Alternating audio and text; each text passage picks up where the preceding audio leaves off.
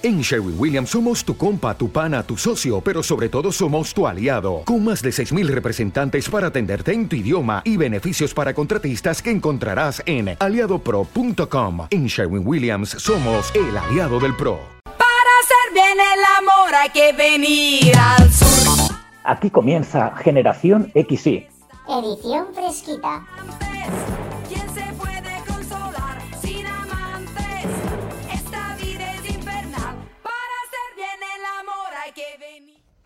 Muy buenos días, buenas tardes o buenas noches y bienvenidos a la edición fresquita de Generación XY, el podcast nostálgico que semana tras semana saca del olvido los mejores recuerdos de los 80 y de los 90.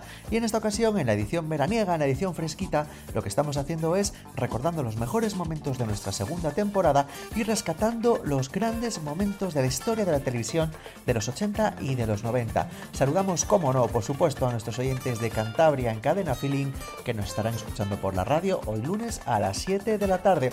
Estamos en pleno puente de agosto. Este es seguramente el fin de semana en el que menos gente nos va a escuchar, pero bueno, nos da igual, nosotros aquí estamos al pie del cañón porque tenemos la esperanza de que algunos de vosotros que estéis, pues eso, en vuestros pueblos, en la playa, en la montaña, con vuestras familias, decidéis dedicarle un pequeño ratito a la nostalgia, a conectar con esos momentos tan felices que teníamos cuando éramos jóvenes, allá en los 80 y en los 90. Y por eso, con toda nuestra ilusión, eh, estamos aquí con vosotros, fieles a nuestra cita en Generación XY. Ya sabéis, como siempre os digo, que tenemos una dirección de correo electrónico generación gmail.com y también los perfiles en redes sociales en Facebook o en Instagram. Y tomando nota porque dentro de muy pocas semanas os pediremos que elijáis el gran momento de la historia de la televisión favorito de todos los que os hemos preparado. Y esto es lo que os tenemos preparado en el programa de hoy. Dentro sumario.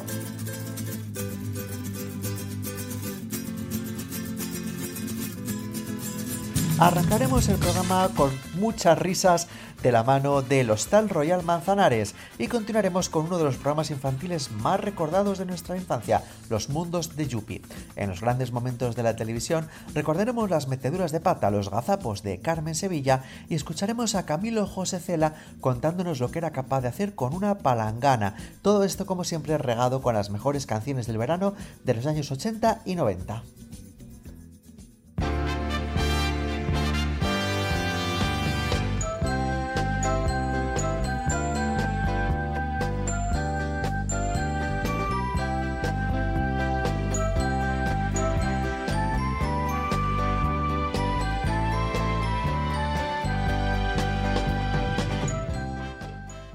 Hostal Royal Manzanares llegó a la parrilla de televisión española en 1996 con una gallina bajo el brazo, se llamaba Cristal y fue la fiel compañera de Elina Morgan Reme en la ficción durante dos años en los que las peripecias de este alojamiento hicieron reír a carcajadas a millones de españoles cada semana, por algo sería, en concreto por la comicidad de la mítica Lina Morgan, una actriz que alcanzó su pico de reconocimiento en España gracias a esta ficción en la que interpretaba a una mujer de pueblo de, como ella decía, tantos años que un día aterrizó junto a su padre y a una gallina en el hostal de su tía para empezar una nueva vida en la capital.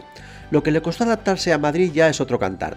Y es que ahí reside la comicidad de esta serie inspirada en el tradicional sainete adaptado para la televisión capítulos rodados en directo, con público, como si de una obra de teatro se tratara, en los que al, final, al, finalizar cada función, los actores saludaban al público, evidenciando así una forma de hacer televisión propia del pasado siglo que ha desaparecido de nuestras parrillas.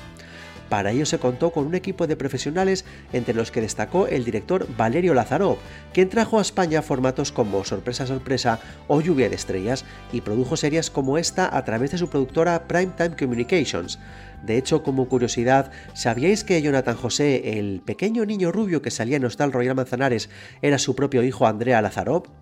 Quien también aparece en esta serie es Ana García Obregón, quien compartió con Lina Morgan su mejor época en la pequeña pantalla e interpretaba en este caso a una prostituta llamada Sonsi que trató de mostrar a Reme cómo era la vida real más allá de su pueblo, pero no fue la única. Entre los nombres que destacaron en Hostal Royal Manzanares hay que citar a conocidas actrices españolas teatrales del siglo XX como Mari Begoña y Tote García Ortega, así como Marta Puig, Julia Martínez o la vedette Marisol Ayuso. Entre ellas hay que destacar a una, a Mari Begoña, y es que fue en la compañía de revistas de esta actriz junto a Antonio Garisa en la que Lina Morgan comenzó su trayectoria profesional. De hecho, Mari Begoña contó en Cine de Barrio que durante una de las grabaciones de Hostal Royal Manzanares, Lina Morgan exclamó al público cómo habían cambiado las cosas. Al principio Mari Begoña era la primera de revista de su compañía y ahora viene aquí a hacer de mi tía aunque no fue la única con la que coincidió. Con Tote García Ortega había trabajado en Compuesta y Sin Novio y con Marisol Ayuso compartió numerosas revistas a lo largo de su trayectoria. De hecho, una tónica general es que en la última etapa de la trayectoria de la actriz madrileña se rodeó de un equipo similar, por eso no fue extraño ver al elenco de Hostal Royal Manzanares en las posteriores intentonas televisivas de Lina Morgan como Academia de Baile Gloria o Se Puede. Pero la gran protagonista indiscutible de Hostal Royal Manzanares era Lina Morgan. De hecho, un aspecto habitual es que al finalizar cada capítulo, los asistentes al rodaje se ubicaban en las escaleras del público y se lanzasen a entregarle flores amarillas a sus favoritas como muestras de admiración y agradecimiento.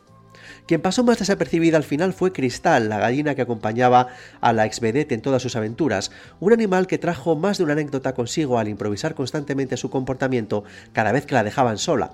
Lo curioso de ella es que su nombre es un guiño en la telenovela Cristal, que supuso toda una revolución en la década de los 80, como recordaréis los siguientes más fieles de Generación XY, ya que hace unas semanas hablábamos de este culebrón.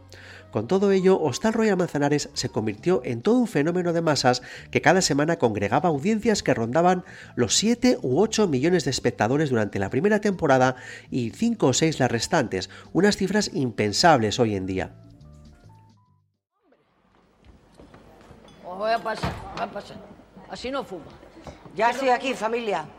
Ay, ¿qué? Aunque más me valdría no haber salido. Como siempre. Peor.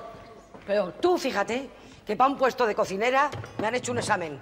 Pues te habrán dado sobresaliente con lo ¿Sí, bien que guisas. ¿Eh? Yo guisar bien, hija mía, pero ¿y qué tiene que ver? Pero tú sabes, tú sabes que para... Pero ¿cómo voy a, pero cómo voy a probar? Si me han puesto en el examen, me han puesto unas cosas rarísimas, hija mía. Tenía que saber matemáticas y manejar ordenadores, fíjate tú. Y claro, te puedes imaginar, y como no tengo ni idea, pues me han largado.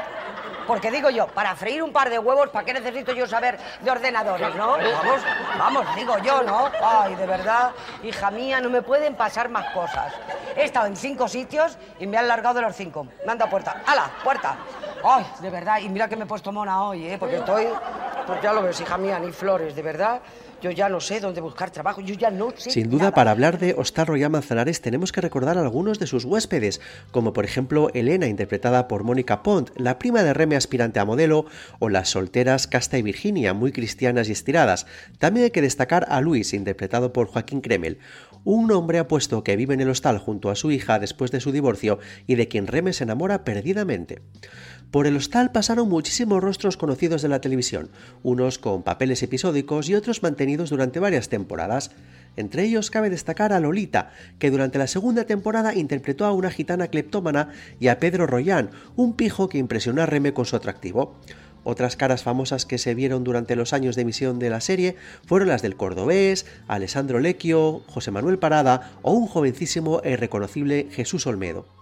En cada capítulo, Reme intentaba ayudar a algún cliente del hostal con sus problemas, generalmente en un tono de humor, aunque siempre se incluía algún, componente dramático. Por otro lado, la serie incluía en cada episodio un toma y daca sentimental en la relación de Reme y Luis, que intentaban darse celos mutuamente con otras parejas, falsos compromisos o sentimientos reprimidos, que duraron hasta el último capítulo de la serie. Y es que la Navidad del 97, concretamente el 25 de diciembre, Televisión Española emitió el capítulo final de Hostal Royal Manzanares, un episodio en el que finalmente Remy y Luis se dieron el sí quiero en la iglesia madrileña de La Paloma. Un capítulo muy emotivo y sentimental que trajo a la pantalla una de las bodas más esperadas de la década junto con la de Nacho y Alicia en Médico de Familia, que curiosamente tuvo lugar apenas un par de días antes, el 23 de diciembre del 97 en Telecinco. Pero con pasta y pagando religiosamente Oh. todos los fines de mes. Le ponen Sí. Ay, ya, Dios ya mío. sabes cómo está el patio. ¿eh? Ya, ya, hija, ya, ya sé cómo está el patio. ¡Ay! ¿Qué pasó? Pero Buenos días, amiga, bonita. ¿pero qué te pasa, amiga mía? ¿Has perdido el trabajo tú? ¿Qué te pasa, reina? ¿Has engordado? ¿Qué te pasa? Perdí a mi. Vicente, ¿Has bonita. perdido a tu Vicente? El único amor de mi Me vida. cachis en la mar.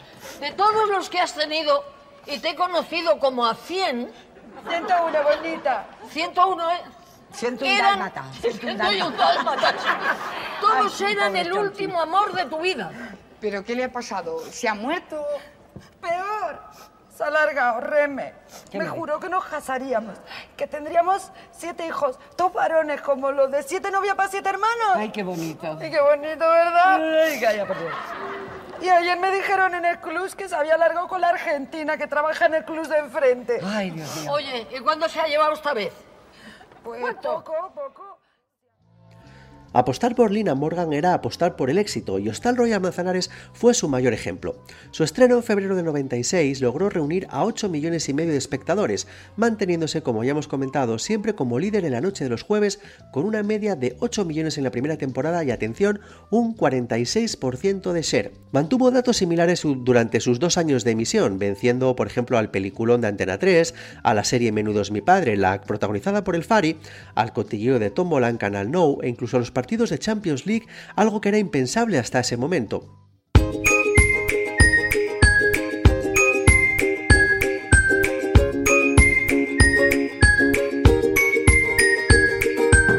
¿Y qué fue de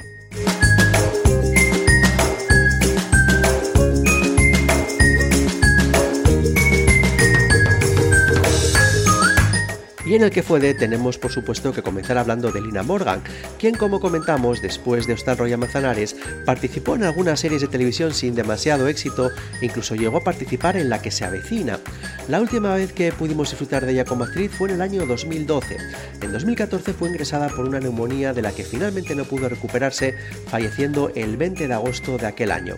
Todavía sigue viva la polémica por su herencia y esperemos que en breve todo termine. Lina Morgan se merece ser recordada por sus obras, como esta serie, por ejemplo.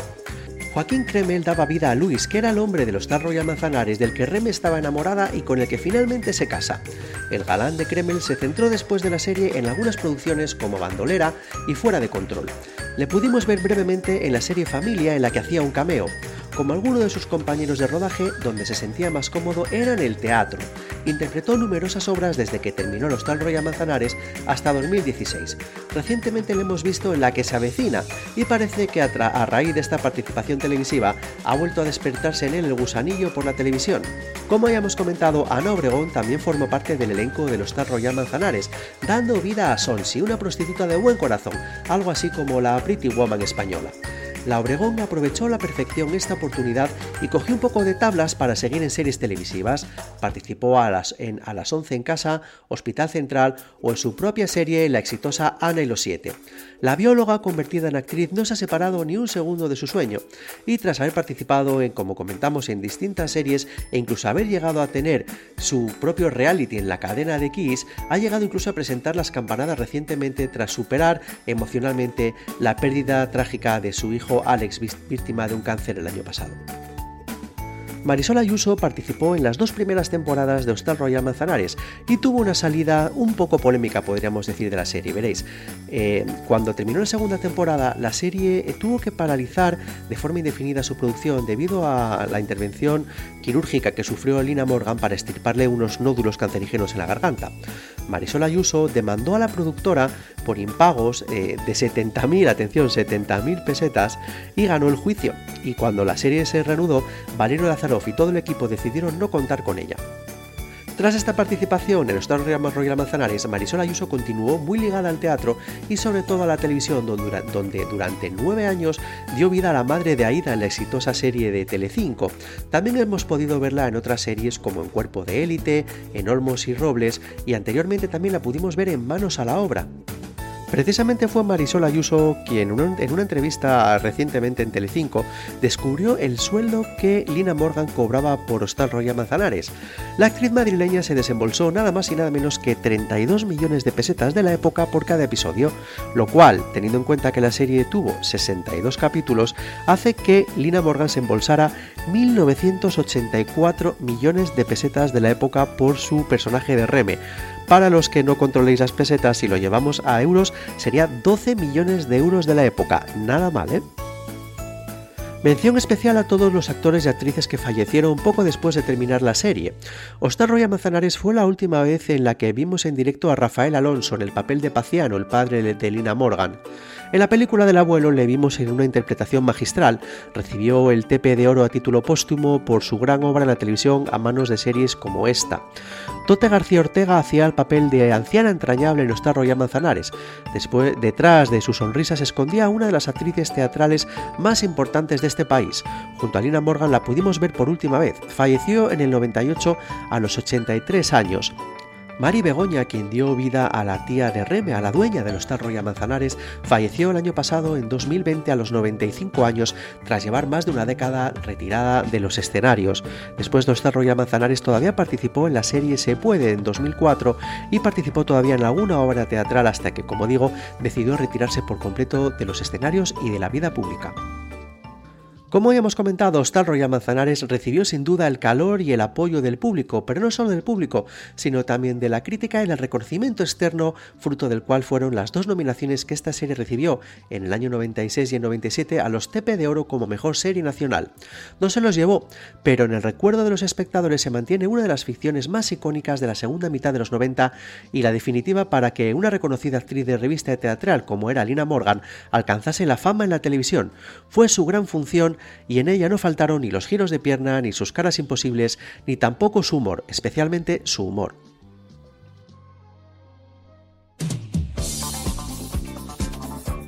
Grandes momentos de la televisión.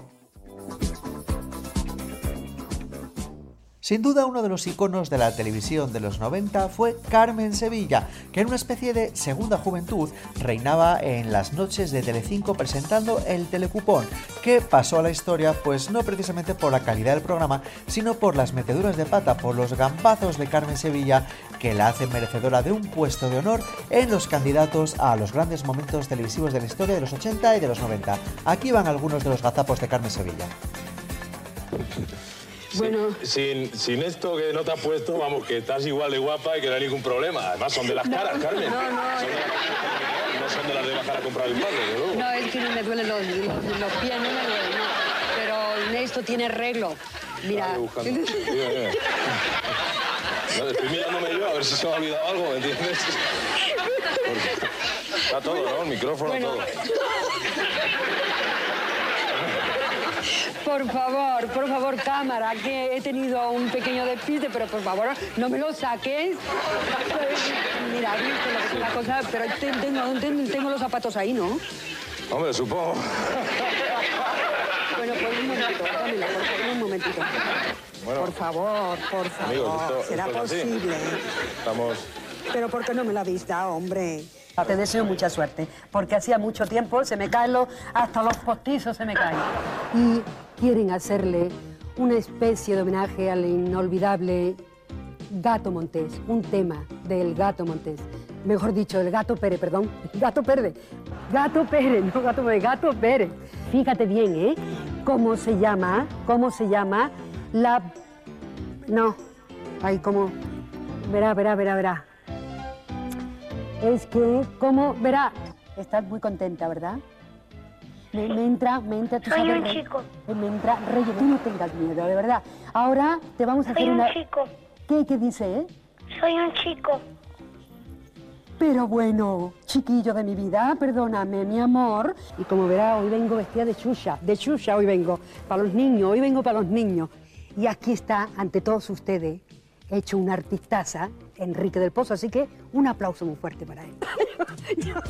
Vaya, vaya con la señora Sevilla. Yo la verdad es que nunca he tenido muy claro cuánto había de verdad en estos gazapos y cuánto había de guion, ¿eh? Pero bueno, ya vamos a dejarlo así y vamos a continuar recordando canciones del verano y lo hacemos saltando el año 1984 con esta Escuela de Calor de Radio Futura.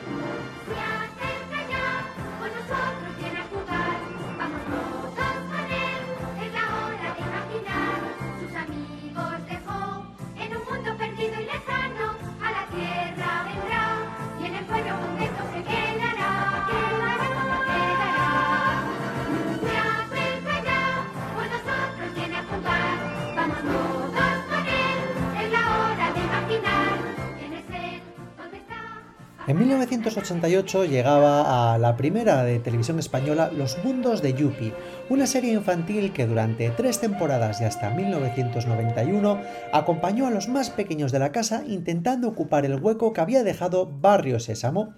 Los orígenes de los mundos de Yuppie son un poco oscuros, podríamos decir, y son fruto de la ruptura del contrato que Televisión Española tenía con Sesame Street, con Barrio Sésamo y con los creadores de Spinete. Y es que parece ser que en el contrato que se había firmado, a partir del quinto año de utilización de la figura de Spinete, los royalties que tenían que pagarse a sus creadores eran altísimos, así que Televisión Española decidió simplemente matar al personaje al Porco Spin, que tanto nos había acompañado durante nuestra infancia, y dar lugar a una nueva generación de marionetas, de personajes, para enmascarar o para cubrir, para rodear a los contenidos que querían emitir de Barrio Sésamo. Es por eso por lo que se decidió crear a Yuppie. La serie narra la historia de Yuppie y Astraco, dos extraterrestres procedentes del planeta Takaton que están viajando por el espacio hasta que unos desperfectos en la nave les obliga a aterrizar en la Tierra, concretamente en un barrio donde tendrán que permanecer hasta poder reparar la nave. Mientras buscan combustible para volver a su planeta, esta pareja seguirá ganando la amistad de todos sus vecinos hasta el punto que algunos de ellos querrán embarcarse con ellos en su aventura.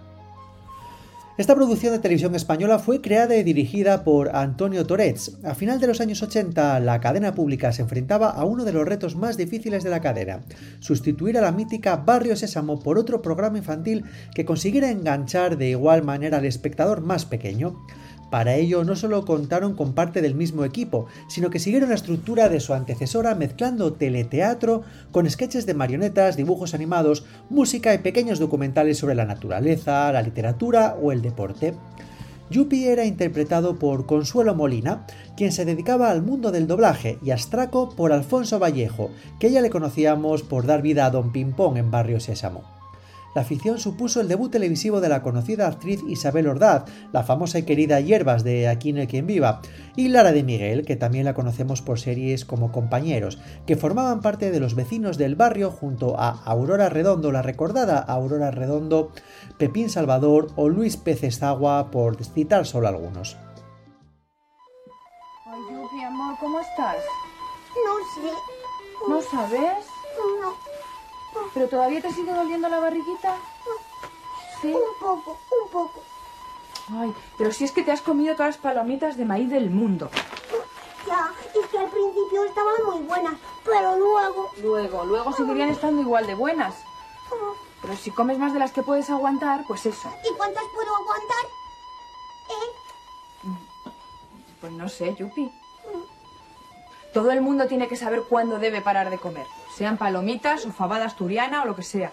Ay, ay, ay. A ver, tómate esto. ¿Eso qué es? Una pastilla. ¿Una pastilla? Sí. No, no, no, que están muy malas. No, no, no. Que, que sí, que ya lo sé que están malas, pero luego ya verás qué bien te sientas. Toma. Ay,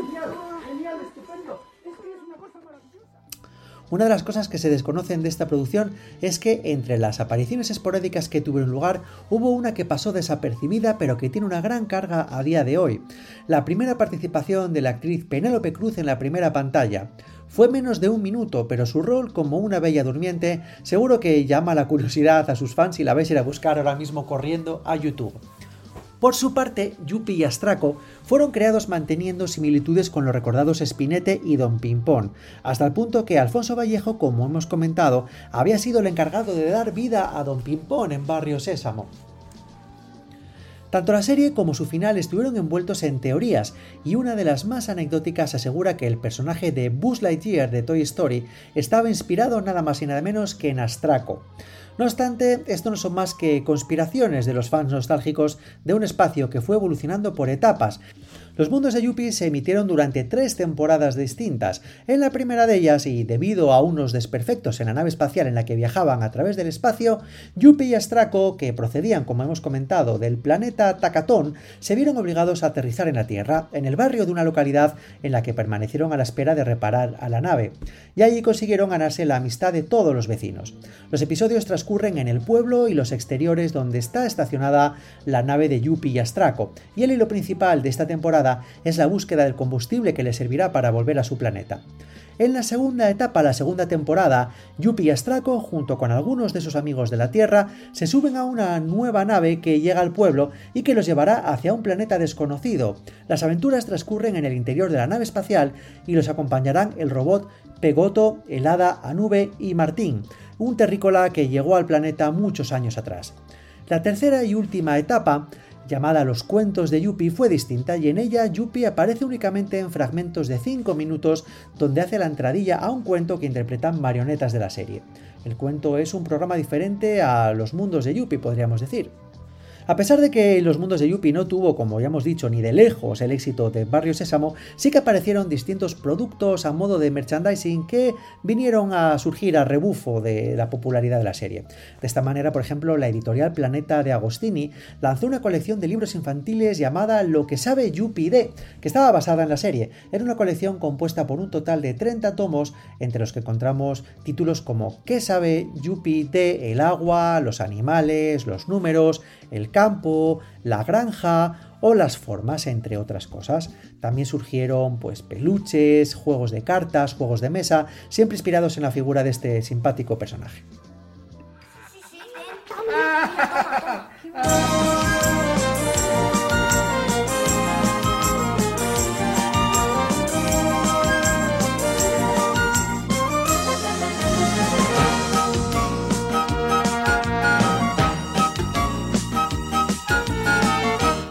Super chufitrocos, moca frutimelos, de coco, vainilla, nata caramelo. Super chufitrocos, moca frutimelos, qué ricos están aunque sean camelos. Qué buenos, qué buenos, qué buenos están. ¡Qué ricos, qué ricos! Pero si algo nos dio el espacio infantil de los 80 y los 90 fue una de las expresiones populares más conocidas, que es aquella de vivir en los mundos de Yuppie, y que como bien sabéis hace referencia a vivir alejado de la realidad o a no tener los pies en el suelo, es decir, tener muchos pájaros en la cabeza. Los mundos de Yuppie fue un producto que no consiguió el éxito de su antecesor, pero es que cuando algo marca tanto a la sociedad como fue el caso de Barrio Sésamo, es muy, muy, muy difícil sustituirlo. Aún así es una serie que dejó un legado en la cultura popular y que descubrió a grandes actrices de este país, y solo por esto hay que darle el sitio que se merece en la memoria colectiva y aquí en nuestra generación XY.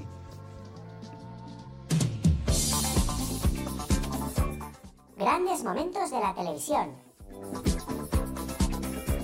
Y en los grandes momentos de la televisión echamos la vista atrás al año 82, cuando se vivió uno de los momentos para mí más surrealistas de la historia de la televisión española. Y es que en una entrevista de Mercedes Milá al premio Nobel Camilo José Cela, el célebre gallego pues no hizo otra cosa que contar lo que era capaz de hacer con una palangana y un litro y medio de agua tibia. Seguramente muchos de vosotros lo recordéis, pero para los que no, vamos a escuchar un audio de aquella conversación entre Mercedes Milá y Camilo José Cela. Ay, cariño, podríamos empezar así la entrevista. Como tú quieras. Ay, cariño, ¿cómo está usted?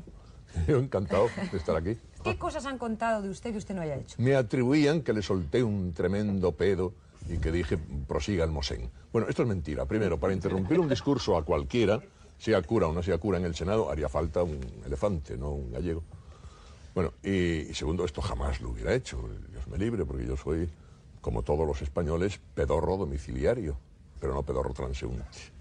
Y así podríamos estar durante tiempo y tiempo, porque, por ejemplo, la habilidad que tengo, que es la de absorción de litro y medio de agua de un solo golpe por vía anal. ¿Cómo? Sí, sí, sí. eh, Si quieren, piden una palangana y lo demuestro. Bueno, Es decir, que coge una palangana sí. con un litro y medio de agua y. ¿qué es lo que hace? Se sienta y encima y la absorbe. Sí, sí, sí. Esto lo hace muy poca gente. Aunque preparen una palangana inmediatamente Sí. con litro y medio Agua de que no agua. esté demasiado fría. que no tenga cloro, ¿no? No, es igual, es igual. Mis papilas del gusto no las tengo en ese conducto, sino en otro.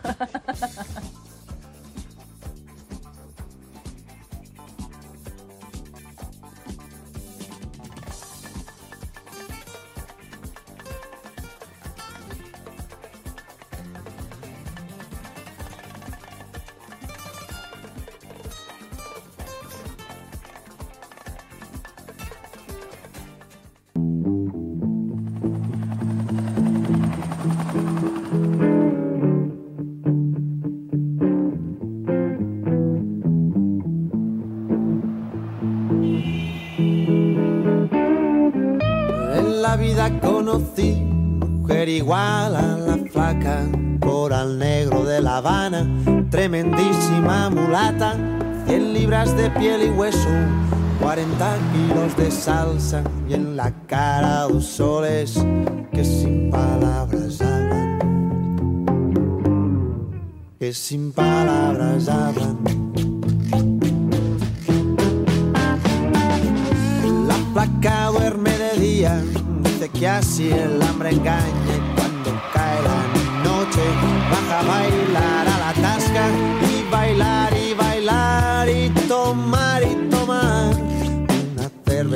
cerveza tras otra, pero ella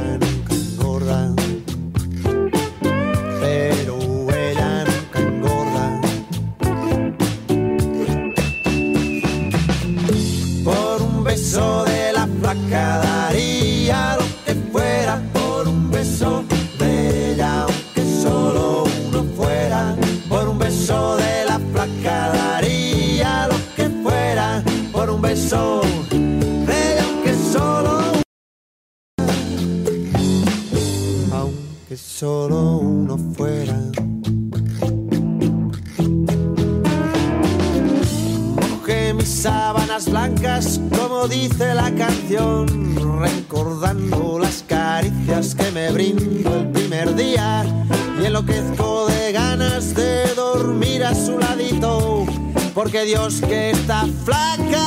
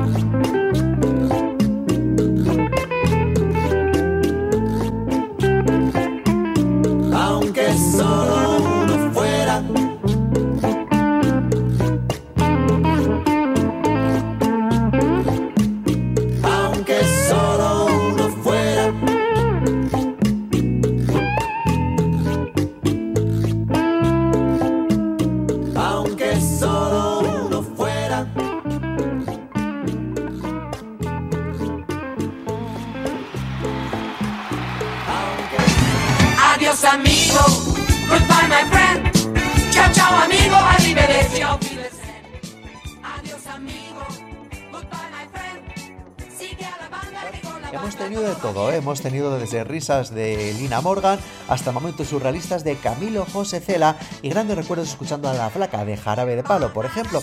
Ya estamos preparando las próximas ediciones fresquitas y los primeros programas de la tercera temporada de Generación XY que arrancaremos dentro de unas semanas. Mientras tanto, seguiremos disfrutando de la playa, del descanso, pero fieles a nuestra cita con vosotros, nuestros oyentes, todas las semanas aquí en vuestro podcast. Así que descansad, cargad las pilas, sed felices y nos escuchamos la semana que que viene. Hasta pronto, amigos. Adiós, amigo. Goodbye, my friend. Chao, chao, amigo. Arrivederci, auf Adiós, amigo. Goodbye, my friend. Sigue a la banda que con la banda todo va bien.